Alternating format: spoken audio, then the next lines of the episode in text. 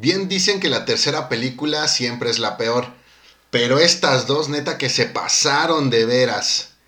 Hoy en Versus Planeta 748, X-Men 3 y Spider-Man 3. Comenzamos.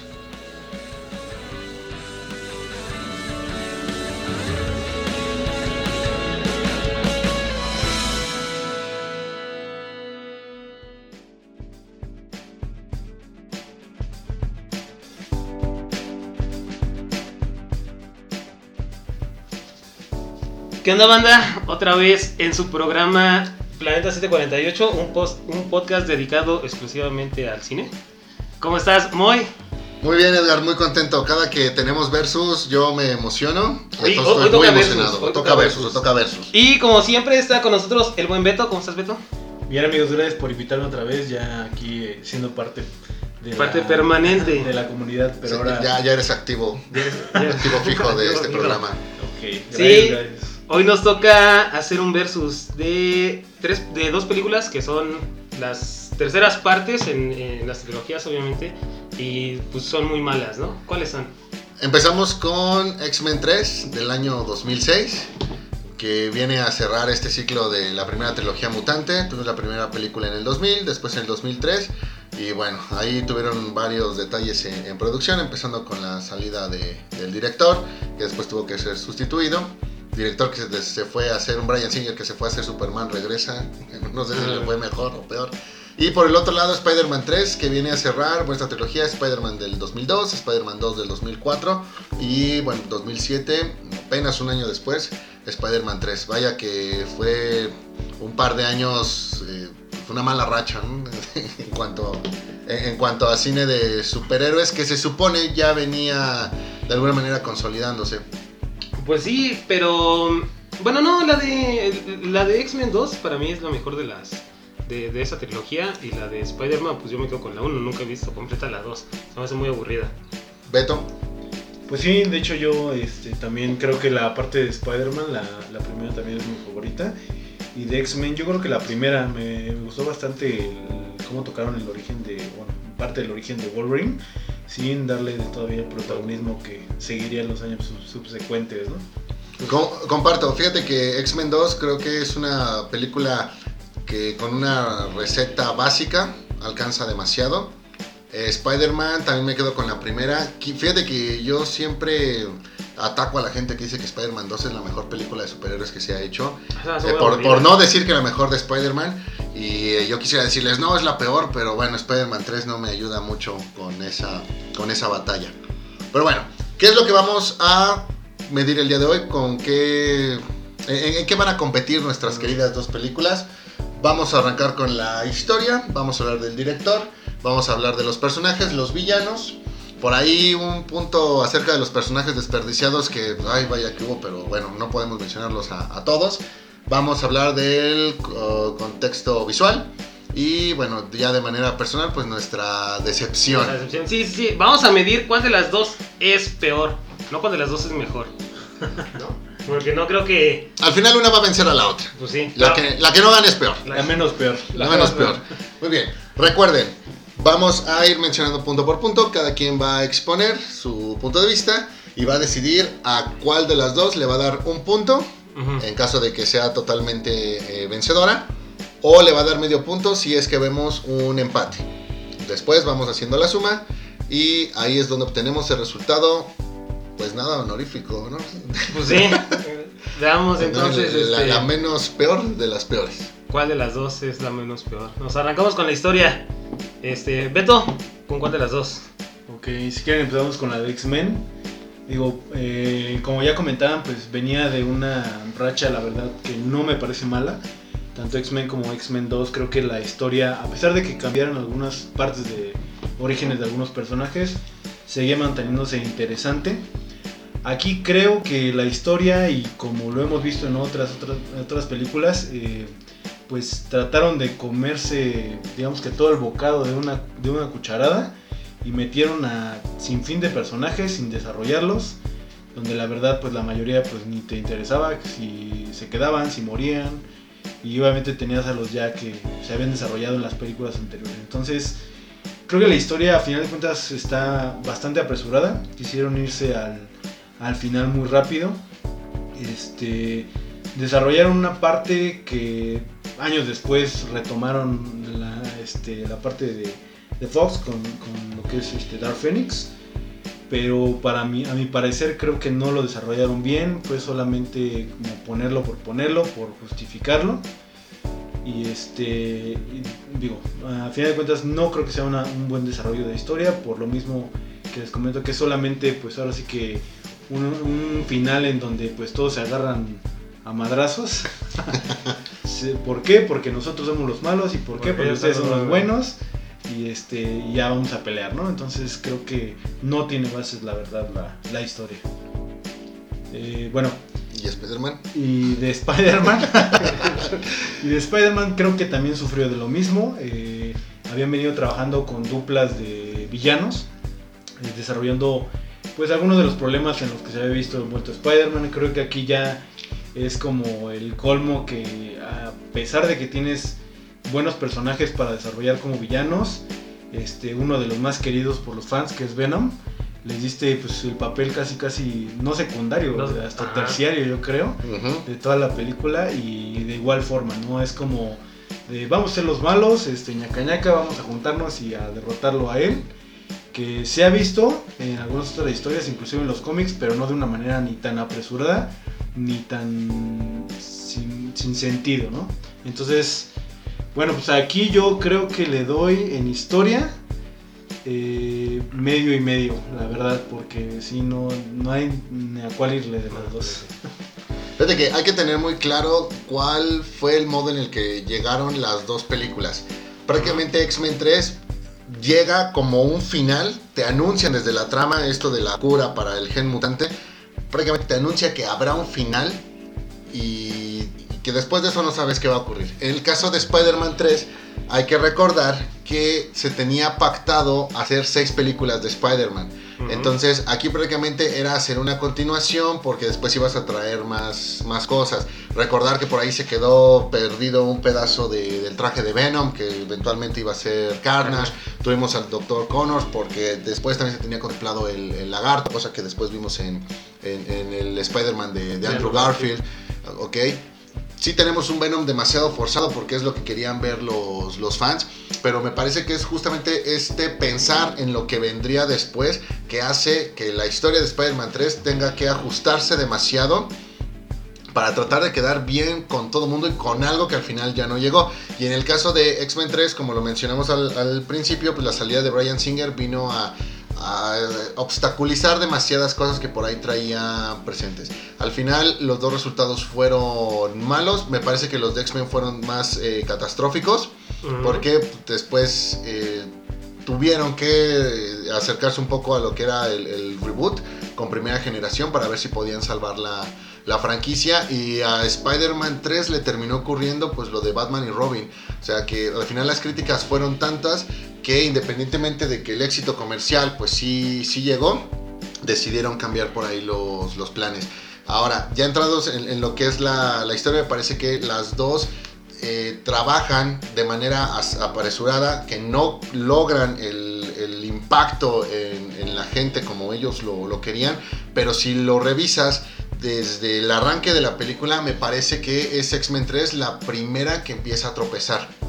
¿Eh? Y Spider-Man 3 podríamos incluso salvarla, a pesar de por ahí algunos detalles que, que hay, como esto de cambiar al asesino del tío Ben, o, que el traje de Venom puta, pues, llegó, eh, pues de la, de- llegó de la nada. Me parece que aún así había elementos como para tratar de, de balancear y de justificar lo que estabas viendo en la película. Termina de tropezar ya hacia el cierre, no te sabría decir si es con, con Emo Peter o, O- o o, con- o- o con la unión de, de Venom y, y Sandman, pero por esta razón yo creo que le voy a dar el punto a Spider-Man 3. Oh. Yo. Yo creo que las dos son realmente malas. Eh, si tuviera que dar un punto a una, es que estaría difícil. Como, como bien lo dicen, a mí en Spider-Man 3 lo que sí no me gustó para nada fue que cambiaran el, el asesino de, de, de Ben. Que lo hicieran, que, que siempre este Flynn Marco no era este, no era tan malo y que quería ayudar a su hija y que la madre, no. Este, pero también en X-Men, pues intentaron, ¿no? También este, se basaron como que muy ligeramente en, en la saga de, de, de Fénix. Pero no le dieron un origen al Fénix como tal, o sea que nada más llegó y pues ya estaba en Jean Grey mató a Cíclope. Y pues también eso se me hizo una, una reverenda tontería. Yo también le doy medio punto y medio punto, porque ninguna de las dos se salva. Sí, terribles, terribles Terrible las las dos. Siguiente punto, el director. Tenemos por un lado a Sam Raimi, que cerró pues, su ciclo, y Brett Ratner, que, pues, ¿cómo decirlo? Vino a intentar salvar el barco. Edgar, Aquí creo que eh, creo que en X-Men sí sufrió mucho más por la salida de Brian Singer. Como dices bien, este lo lo quiso seguir con, con una de Superman que le fue creo que peor. Pero tal vez hubiera podido, si se hubiera quedado en X-Men, tal vez hubiera hecho algo mejor que lo que hizo este Brett Ratner. Eh, en otra, pues, Sam Raimi es famoso por sus películas de Evil Dead, que no son malas, no son malas, son de hecho muy muy buenas. Pero no sé qué es lo que estaba pensando aquí. Desde la 2, te digo, a mí se me hizo muy muy aburrida. Quería meter como que un poquito, quería profundizar más en, en los personajes, que al final de cuentas no se dio. Metió demasiados personajes, cambió demasiado su trama desde la 1 hasta la 3 y como que nunca había leído algo de Spider-Man, o sea, como que nada más vio a Venom y dijo, ah, pues lo voy a poner en la, película. Igual a, este, a Sandman, ha de haber visto alguna portada, algún cómic y dijo, ah, lo voy a poner en la película. Este, Harry Osborn, pues ni se diga, ¿no? Es de los más sobreutilizados, toda la, la familia Osborn en Spider-Man. Pero de las dos, de esas dos, yo se la doy, este... No, también medio punto y medio punto. por más que lo intentamos. Beto, Ok, eh, igual yo creo que también Sam Raimi venía pues de haber hecho las dos primeras películas, eh, que no le había ido mal, la verdad, y creo que aquí le ganó un poquito, lo que comentamos al principio, que fue tratar de dar ese fan service y tratar como de meter muchas cosas en una historia que pues no daba para tanto. Este, y con, con el director de, de X-Men, de Last Stand, creo que ahí sí es como cuando tú das un- una tarea o algo, la pasas bien, tú te aseguras de que el trabajo va a ser bueno y al final pues terminan haciendo lo que quieren, ¿no? Y con las patas para arriba. Entonces, creo que si bien los dos eh, directores como tal tuvieron sus errores, creo que a final de cuentas el punto yo se lo daba a Sam Raimi. ¿Ok? ¿Por qué? Porque a final de cuentas el otro director tuvo toda, todo de su lado para poder salvar o para poder continuar con la buena racha que traía X-Men y no lo pudo hacer, entonces eso la verdad dice mucho de un director, ¿no? Creo que un director puede tener tropiezos, como en este caso de Sam Raimi, este, de su misma historia que fue desarrollando, que a lo mejor una o dos películas no fueron de lo mejor, pero el que ya una persona venga y totalmente destruya una historia como se hizo en X-Men The Last Stand, creo que sí, es imperdonable, ¿no? Como pasó en Star Wars, el episodio 8. Peor director de toda la historia, pero eso es para otro capítulo. fíjense que eh, me van a matar, pero yo aquí le voy a dar el punto a favor al buen Brett. Les explico. Me parece que eh, Brett hace lo que puede, no lo justifico, hace las cosas mal. Me parece que eh, debía, antes que nada, estar consciente del, trabajo que, de la responsabilidad más bien que tenía presente. No lo cumple, para nada cumple. Sin embargo, no es lo mismo la situación y, el que lo hayan puesto. En todo caso, yo prefiero culpar a los productores que lo nombraron. Y aún así le voy a dar el punto porque me parece que es menos malo que lo que termina siendo Sam Raimi. Que prácticamente él tenía control absoluto y él mismo decide sabotearse. Se sabotea cambiando el giro de su, de su historia, de su concepto inicial del asesino del tío Ben. Se sabotea con las múltiples personalidades de, Peter Parker, se sabotea metiéndole a la película demasiadas cosas de este triángulo amoroso que están de más, se sabotea con las intenciones de Sandman al principio, después que esta venganza con Spider-Man, cerrando con esta redención, se sabotea con un Harry Osborn que también al principio está a- a- cazando a Spider-Man y después también decide hacer migas con él, entonces se sabotea a sí mismo tirando por la borda la esencia de sus personajes. Entonces creo que me parece peor el haberse equivocado a propósito o haber hecho las cosas mal a propósito que simplemente llegar y no tener noción. Entonces aquí mi punto va para, ¿Para? X- para X-Men, va para, para Brett. Creo que Brett lo, lo, lo rescato más que Sam Raimi en esta tercera película. Hizo lo que pudo, ¿no? Sí. Entonces, pues nos seguimos con, con los héroes. Eh, bueno, aquí pues, obviamente Spider-Man es un, es un solo protagonista. Eh, Se podría decir, ¿no? Porque al final pues también Harry como que sí quiso ser bueno y no, pero pues salió del asco. Y del otro pues todos los X-Men. Y, y, pues empecemos Beto. Tú comparte. Híjole, aquí también está complicado, ¿no? Porque a final de cuentas en la cuestión de héroes, y era lo que comentaba al principio, ya venimos de, un, este, de una segunda parte de X-Men en donde se le dio protagonismo a Wolverine por la parte de toda su historia de, de origen. Creo que hasta ahí estuvo bien, aquí ya lo están viendo más como hasta en ocasiones se siente hasta como el mismo líder de los X-Men. Una vez que pasa lo que pasa con Charles, creo que hasta lo quieren hacer como ver como el líder de, de toda esta parte. Este, sin, sin lograr ah, llegarlo, ¿no? Sabemos que por, por la actitud de, de- de Wolverine, creo que no es hasta cierto punto un héroe al 100%. Creo que también entraría dentro de, dentro de la parte de antihéroe en algunos momentos. Definitivamente. Entonces creo que eh, igual, si lo ponemos en comparación con la parte de Spider-Man, Spider-Man también ya venía de un- una evolución, un crecimiento, que aquí, bueno, eh, vino lo del traje negro, que es eh, una parte que pues, todos querían ver, ¿no? Cómo, cómo cambiaba esta, esta, esta parte de Peter Parker, ¿no? Tanto, no solamente sus habilidades, sino también su, su manera de ser. Entonces, creo que está un poquito complicado. Yo creo que le daría medio punto y medio punto, pero por el hecho de que ninguno de los dos, a final de cuentas, despega tal cual como héroe. O sea, creo que se queda a la mitad, tanto la parte de, de X-Men como de Spider-Man, sin llegar a consolidarse al final, ¿no? Como el héroe de la película. de la película. ¿Tú, Moy? Eh, comparto con Beto, me parece que los personajes Spider-Man y los X-Men arrancan de la misma manera que en la película anterior. Sin embargo, los X-Men se quedan igual toda la película y Spider-Man empieza con esta nueva, ¿cómo decirlo? Esta nueva evolución que termina en el mismo punto. O sea, pasaste de, de Peter Parker a Emo Peter, bueno, a Peter Rebelde, después a Emo Peter y después regresas al mismo Peter Parker, Tobey. Maguire, Jordan. Entonces, pues de un desperdicio total de tiempo. En el caso de los X-Men, si le buscamos, le rascamos, puedes encontrar el hecho de lo, lo que hacen con Cyclops, que bueno, ya, ya, ya lo revisaremos más adelante. Eh, la desaparición de Nightcrawler. eh, esta, es, este tema de triángulo amoroso que por ahí se hace entre, eh, eh, en- entre Iceman, que se hace con, con Rogue y con Shadowcat. Entonces, Ajá. entonces sí te quedas así de, bueno, ¿qué es lo que estoy viendo? ¿No? ¿Una película de amor o, o estoy viendo una película de, de superhéroes? Entonces, al final creo que los X-Men en promedio pues se quedan haciendo pues, lo, que, lo que saben hacer. Y en el caso de Spider-Man pues sí tienes esta pérdida de tiempo que, insisto, no te lleva como que, como que a nada. Me parece que no podemos medirlo igual uno contra un equipo. Entonces yo creo que me voy a lavar las manos y aquí le voy a dar el- un- la mitad del punto a- a cada una de las dos. Mitad y mitad entonces. Sí. Híjole, para mí sí está difícil, pero yo aquí se lo daría totalmente, sin pensarlo, a Spider-Man, el punto. ¿Por qué? Porque es, es un protagonista nada más a comparación de todo un equipo. Y tiene...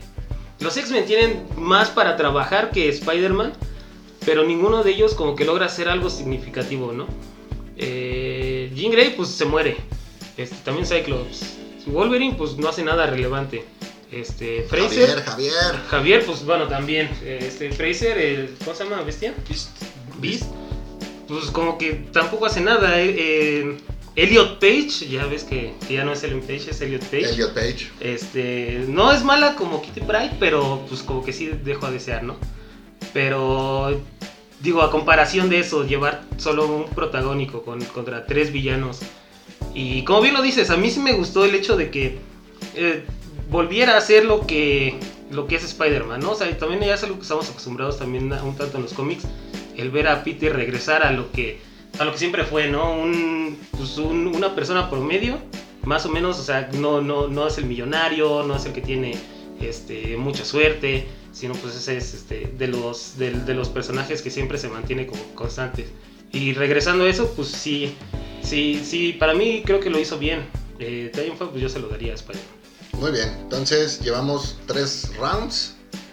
Y de momento va ganando Spider-Man 5 puntos y medio. X-Men 3 lleva 3 puntos y medio.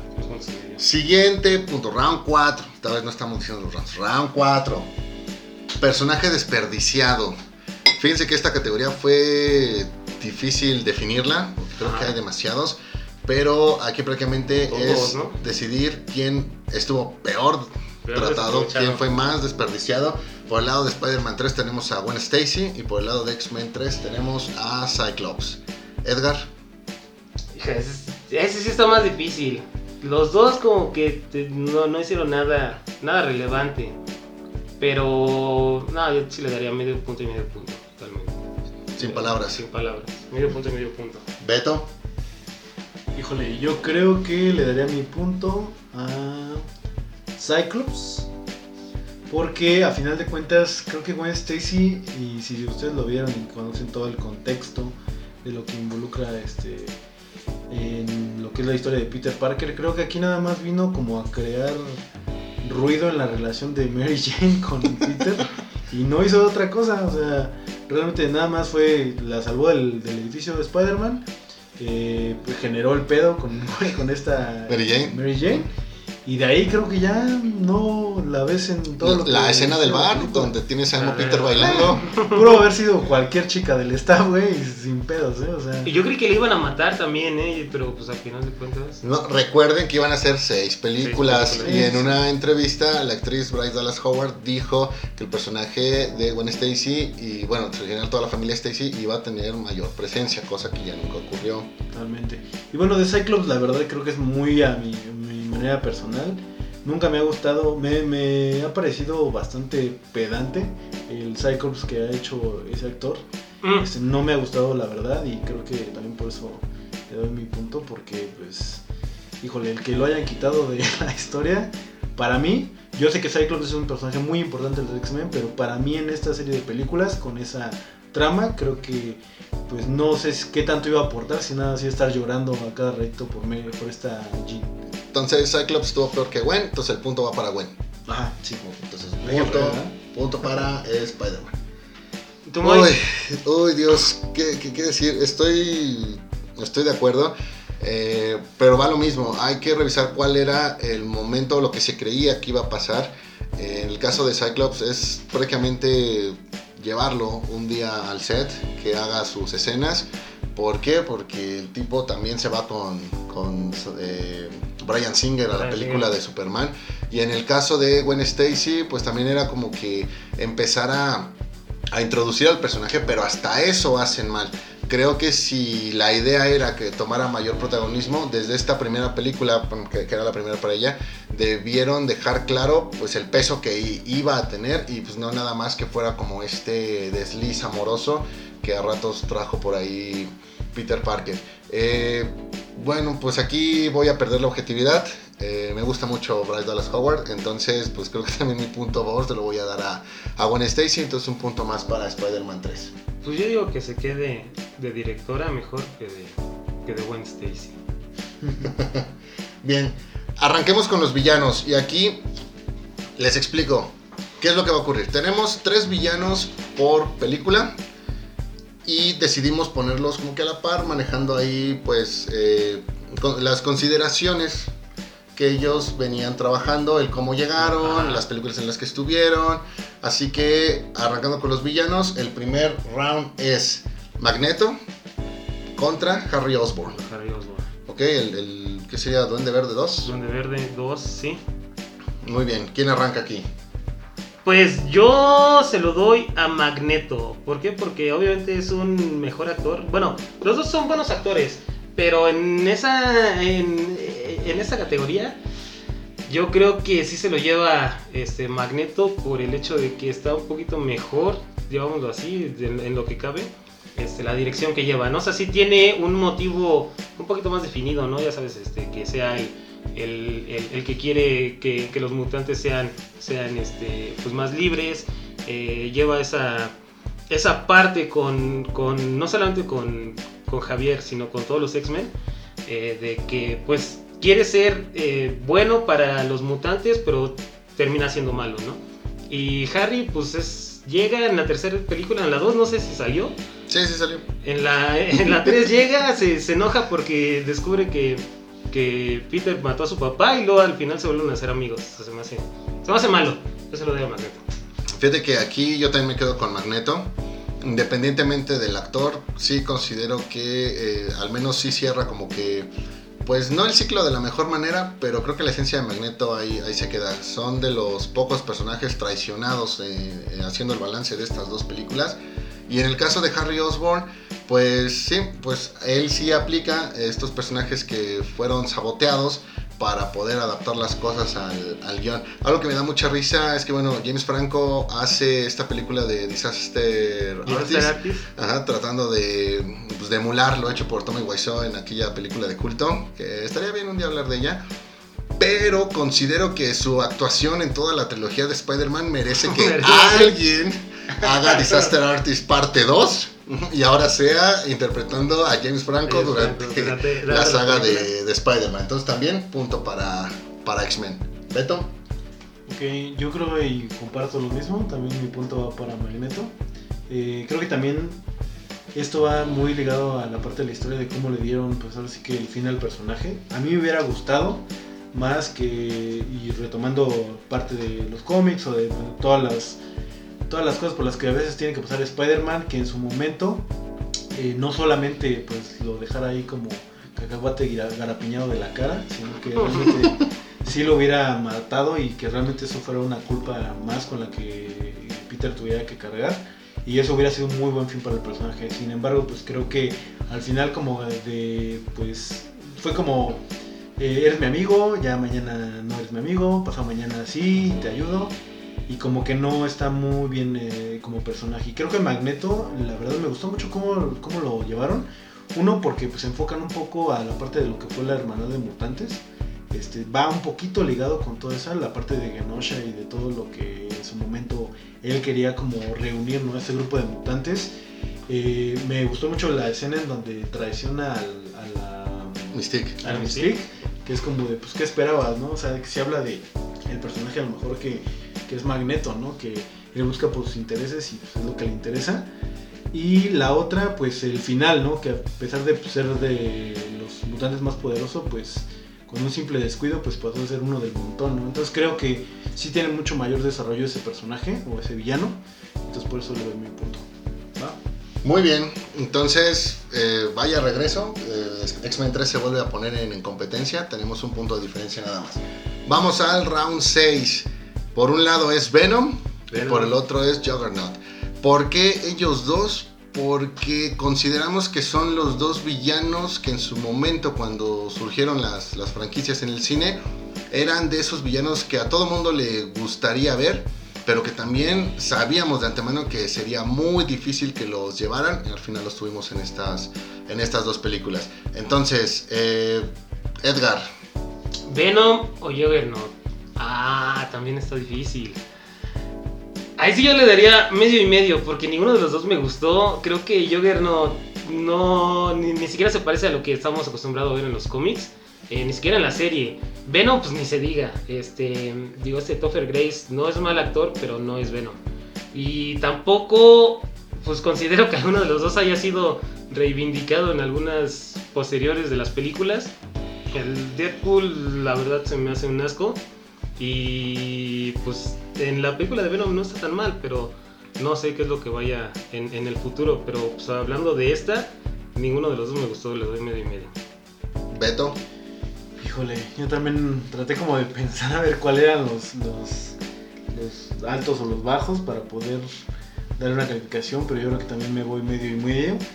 Eh, si bien Venom creo que todos teníamos un hype muy alto, porque en el tráiler nos, los nos lo presentaban de una manera bastante buena. Yo me acuerdo de haber visto ese tráiler hace un montón de años y ese era el hype, el por qué tú querías ir a ver Spider-Man 3, para ir a ver a Venom. Y cuando lo ves salir en pantalla realmente es como de, ah, ¿era eso? pues pude haberme ido a otro lado, ¿no? Gastar mi dinero o algo, porque no, realmente no, no tiene nada que ver con el personaje.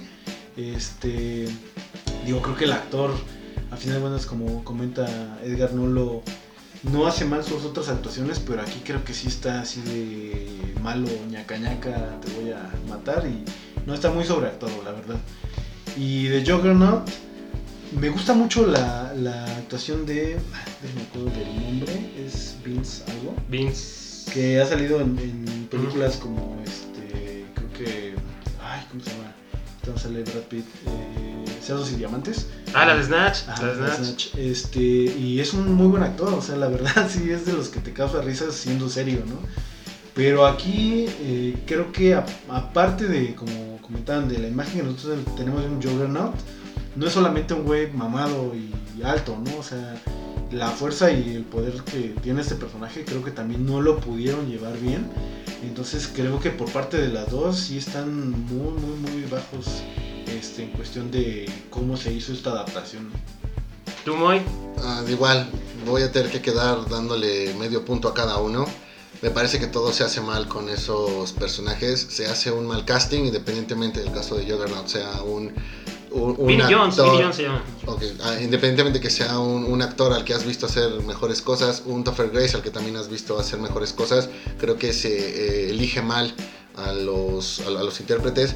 Después, la, el, el cómo llegan también me parece que es desaprovechado. No se le busca dar en ningún momento como que esa espectacular, eh, espectacularidad, perdón, eh, como en el caso de Venom, que al menos sí la tuvo en el, en el tráiler. El momento para que el personaje se luzca y al menos visualmente pues tengamos esa, ese nergasmo, pues también es desaprovechado. Los dos son vencidos de una manera bastante absurda. Así que, pues bueno, todo mal con ellos. Y vaya, creo que ahorita estoy viendo que estuvo excelente ponerlos a ellos dos en esta, en esta relación. Entonces también medio punto para, para cada uno. Sí, sí, no, no, no. Y como bien lo dice este Beto, Vinnie Jones sí es buen actor, tiene buenas películas. Y pues Topher Grace, pues por el show de los 70, pero tampoco es mal actor. Lástima que no supieron manejar los personajes. Lástima. Cerremos este, esta ronda de villanos con el round 7. Tenemos por un lado a Phoenix, Jean Grey Phoenix en X-Men 3 y eh, en Spider-Man 3, bueno, va a ser representado por Sandman. Sandman. ¿Por qué ellos dos? Porque al final terminan siendo el villano principal. Yo sé que a lo mejor el caso de Spider-Man 3 podrán decir algunos que, que Venom, pero Pero pues Venom tuvo menor participación. Exacto. Entonces ahí es como llegamos a esta, a esta condición. Y yo me voy a arrancar. Me parece que el punto se lo voy a dar a, a Sandman. ¿Por qué? Porque al final sí tiene mayor protagonismo. Sí tratan... eh, me parece que es el único en el, el en el que realmente se enfocan o que buscan hacer bien. Igualmente no lo logran por esta por este retroceso que también llega a tener el personaje durante la, durante la película, pero creo que al menos el cómo se crea, el, el- modo en el que aparece, el, el tema de los poderes, que me parece logran representar como una verdadera amenaza, entonces termina dándole más puntos contra una Jean Grey Phoenix en la que me da la sensación de que, o sea, prácticamente tomaron a la actriz, tomaron a Funky Jansen y le dijeron, mira, tú vas a venir a grabar nada más este día, eh, al- si no habla en una de esas es porque ni siquiera le dieron guiones o ni siquiera le dio tiempo de poderse aprender algo que, que decir y que prácticamente está parada toda la, to- toda la película. Te quedas con que, bueno, pues en algún momento va a hacer algo y al final pues no hace nada. Entonces, creo que como amenaza principal, pues sí, Sandman termina siendo un poquito más. Entonces mi punto va para él. Beto. Ok, pues el mío igual, iría para Sandman. ¿Por qué? Porque como todos los, ya lo sabemos y eh, los que han visto las películas posteriores de X-Men, se sobreexplotó la muerte de Jean en, en las diferentes versiones de Wolverine. Que, por ejemplo, a mí hay una película, la de X-Men, este, no, la de qué? Wolverine. Wolverine. Inmortal. Wolverine Inmortal, ajá. Me agrada bastante esa película, pero sí, la verdad, algo que odié fue toda esa historia de que no dejaban, no dejaban de tocar el tema de, de Jean y que lo había matado y todo ese remordimiento. Entonces, creo que igual, opino que no, como tal no hizo una actuación, creo que nada más estuvo como, le dijeron, actúa como una bruja, tal cual, y este, y eh, haz de cuenta que te enojas, ¿no? O algo así. Y no, no está desarrollado. Para Sandman creo que su personaje sí, hasta los motivos por, independientemente que sea lo del cambio de la historia del tío Ben y todo eso, creo que sí este, está un poquito más desarrollado, ¿no? Como tal el personaje. Entonces sí se lo doy a... A A Sandman. Sandman. Entonces otro puntito para Spider-Man 3. Edgar, Yo os voy a llevar la contraria. Se lo voy a dar a, a, a- a Phoenix. ¿Por qué? Porque a mí nunca me han gustado que cambien los orígenes de las, de las historias. Por más que le quieras hacer, si no es, digamos, como que parte de la visión original, no debería de cambiarse. Eh, se me hizo totalmente eh, malo el hecho de que es que siempre Flynn Marco no era malo, sino que quería salvar a su hija, una jalada así, y se cayó como que en, eh, una madre de cemento, de arena, y este, estaban haciendo experimentos. ¿Con qué hacen experimentos con arena? No sé, pero que... estaban haciendo pruebas atómicas en la obra. En la obra. Sí, o sea que pues, la suerte que, que tuvo ese güey le pudo pasar a cualquier albañil. Entonces, pues no, no, no, no se me hace nada, nada buena su, su historia. Yo sí este, se la doy a, a Phoenix, que se trataron de acercar algo más a lo que estaba en los cómics, ¿no? Sí, fue totalmente malo, pero pues sí yo me quedo con, con Phoenix porque está mejor, está más bonito. Nos acercamos ya a los últimos dos rounds y son dos puntos de diferencia. Dos puntos de diferencia. Porque Spider-Man 3 está ganando de momento un marcador de 11 puntos y medio a 9 puntos y medio a X-Men 3. Bien, vamos a regresar un poquito al cine. Visualmente. Visualmente, ¿cuál de las dos películas es mejor? Visualmente, para mí, es Spider-Man. Todavía tiene esa parte que nos gusta, o que por lo menos a mí me gusta, de ver a, a Spider-Man. Este, pues con las telarañas, el estar este, entre los edificios. Eh, los X-Men, pues de ahí en fuera, la, la- única parte que yo recuerdo más fue este. eh, en la pelea final, cuando estaba esta Fénix que iba a matar a todos y llega Wolverine y pues le encaja sus, sus garras. No- visualmente no tiene pues como que mucho mucha relevancia tampoco y pues, Spider-Man siempre es bueno viéndolo columpiarse los edificios, aunque sean una mala película. Menos que Beto. sean las de la India, porque en esas sí. Ah, bueno, cine hindú. Punto para Spider-Man. Beto. El caballo drifteando, ¿no? Están buenas. Este, yo voy eh, totalmente en contra de lo que dice Edgar. No, la verdad, este, yo opino que en la parte de Glass están usaron algunos recursos todavía prácticos, inclusive el maquillaje de algunos personajes todavía. Tú puedes ver a Beast, no, no está este, creado por CGI. Creo que es un buen trabajo de maquillaje. Este, inclusive creo que los detalles de CGI, por ejemplo, cuando lo que comenta Edgar, cuando le está como quitando la piel, con toda esta parte de Gina a Logan se ve bastante bien, se ve- me, me agradó bastante. Este, y no abusa. Y siento que Spider-Man abusa demasiado del CGI, tanto para el traje de Spider-Man Como para Venom. como para Venom. Para Sandman también. Inclusive para Sandman también hay cosas que se ven, la verdad, bastante falsas. Una de las escenas que creo que eh, sí como dices, híjole, esto ni en mi vida lo, lo pensaría que lo hicieran, lo hicieron ahora sí con, con algo que no fuera CGI, que fue el momento donde cae del edificio esta Gwen, Stacy. Sí, sí, sí. Híjole, se ve súper falso todo, la grúa, el edificio. Que, Ujú. digo, pues sabemos que no van a exponer a una actriz a hacer eso, pero pues hay métodos, ¿no? Para hacerlo un poquito más creíble. Entonces, híjole, no, no, no, yo, yo me voy totalmente por la parte de, de stand en este punto. Fíjate que comparto con Beto. Me parece que al final la practicidad termina siendo más meritoria. De alguna manera, creo que X-Men 3, eh, visualmente con el diseño de los personajes, con el tema del uso de los poderes, termina haciendo mejor las cosas por el mayor, por el grado de complejidad.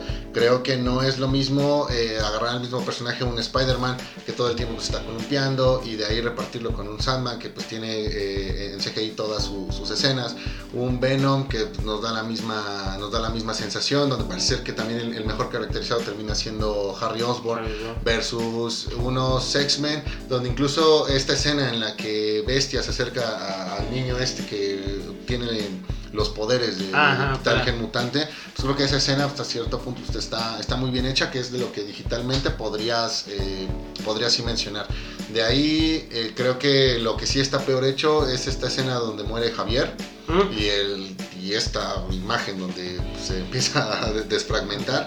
Sin embargo, también me quedo mucho con esta escena de la aparición de Jamie Madrox de Multiple Man, Ujú. Donde pues también ves todos estos puntos eh, eh, con- cuando lo están checando con el sensor de, de calor. Entonces creo que eh, por el grado de complejidad yo también le doy el punto a, a- a X-Men. Ok. Y con esto dejamos las cosas nuevamente a un punto de diferencia y nos queda un round. Un round. El último, la decepción. Así es que de plano así de, güey, qué decepcionado salí del cine. Y voy a arrancar yo únicamente Ajá. para dejar esto en manos de ustedes. Porque la diferencia es de un punto y este punto se lo voy a dar a X-Men 3. ¿Por qué me decepcionó menos X-Men 3? Fácil. Porque esperaba menos. ¿De X-Men 3? Espera, es- ¿Qué digo esperaba menos? Esperaba nada de X-Men 3. Con solo ver los pósters y ver la ubicación de, de Cyclops hasta el final dije, van a hacer un caos con él. Con solo ver la trama dije, van a hacer un caos con él. Con solo ver a Juggernaut dije, van a hacer las cosas mal. Eh, por ahí me parece que se llegó a filtrar una escena, en, o, o, bueno, un cuadro donde ves que lo- los X-Men que al final van a quedar... eh, peleando son eh, Wolverine, Tormenta, es, este, es Kitty Pride, es Coloso, Bestia y Iceman. Entonces dices, güey, también le dieron en la torre a la alineación. Yo llegué al cine sabiendo que iba a haber una mala película. Y en el caso de Spider-Man 3, pensé que iba a salir con un muy buen sabor de boca después de la terrible decepción que también fue para mí Spider-Man 2. Entonces yo le doy mi punto a X-Men 3. Me decepcionó menos que Spider-Man 3. Y ahorita dejo las cosas con el mismo marcador. 12 puntos y medio para cada una de las películas. ¿Quién, quién tiene el valor aquí de dar un punto a una de estas dos películas? Edgar Beto. Digo, Edgar. ¿Yo? ¿Cuál me decepcionó más? Híjole, pues este. que Las dos. Las dos son malas. Las dos decepcionaron. No esperaba mucho de las dos. Pero me decepcionó más X-Men. Entonces, punto para Spider-Man. Punto para Spider-Man. ¿Por qué? Porque desde la segunda a mí ya me había decepcionado demasiado Spider-Man. O sea, ya algo, algo aburrido, algo como que no, no sabía para dónde iba. Eh, el hecho de que mataran en, la, en esa película al Doctor Octopus se me hizo malo. Eh, en la parte del tren donde ya todos saben quién era Spider-Man. O sea, Ay, Dios. se me hace. eh, eh, Desde yo dije, no, pues las películas de Spider-Man ya no se pueden salvar. Y en la película de X-Men 2, te digo, es muy, muy buena, ¿no? El hijo de, de Striker, cómo se maneja toda esta parte de, la base secreta. eh, la- las partes de Wolverine también no estaban como que, que, que acaparaban toda la película. Entonces yo sí esperaba más de X-Men 3, tal vez eh, mis expectativas fueron demasiadas y pues a mí la verdad me decepcionó más este bueno, la que más me decepcionó fue eh, X-Men. Beto, ¿le das la victoria a Spider-Man o esto acaba en empate? Pues.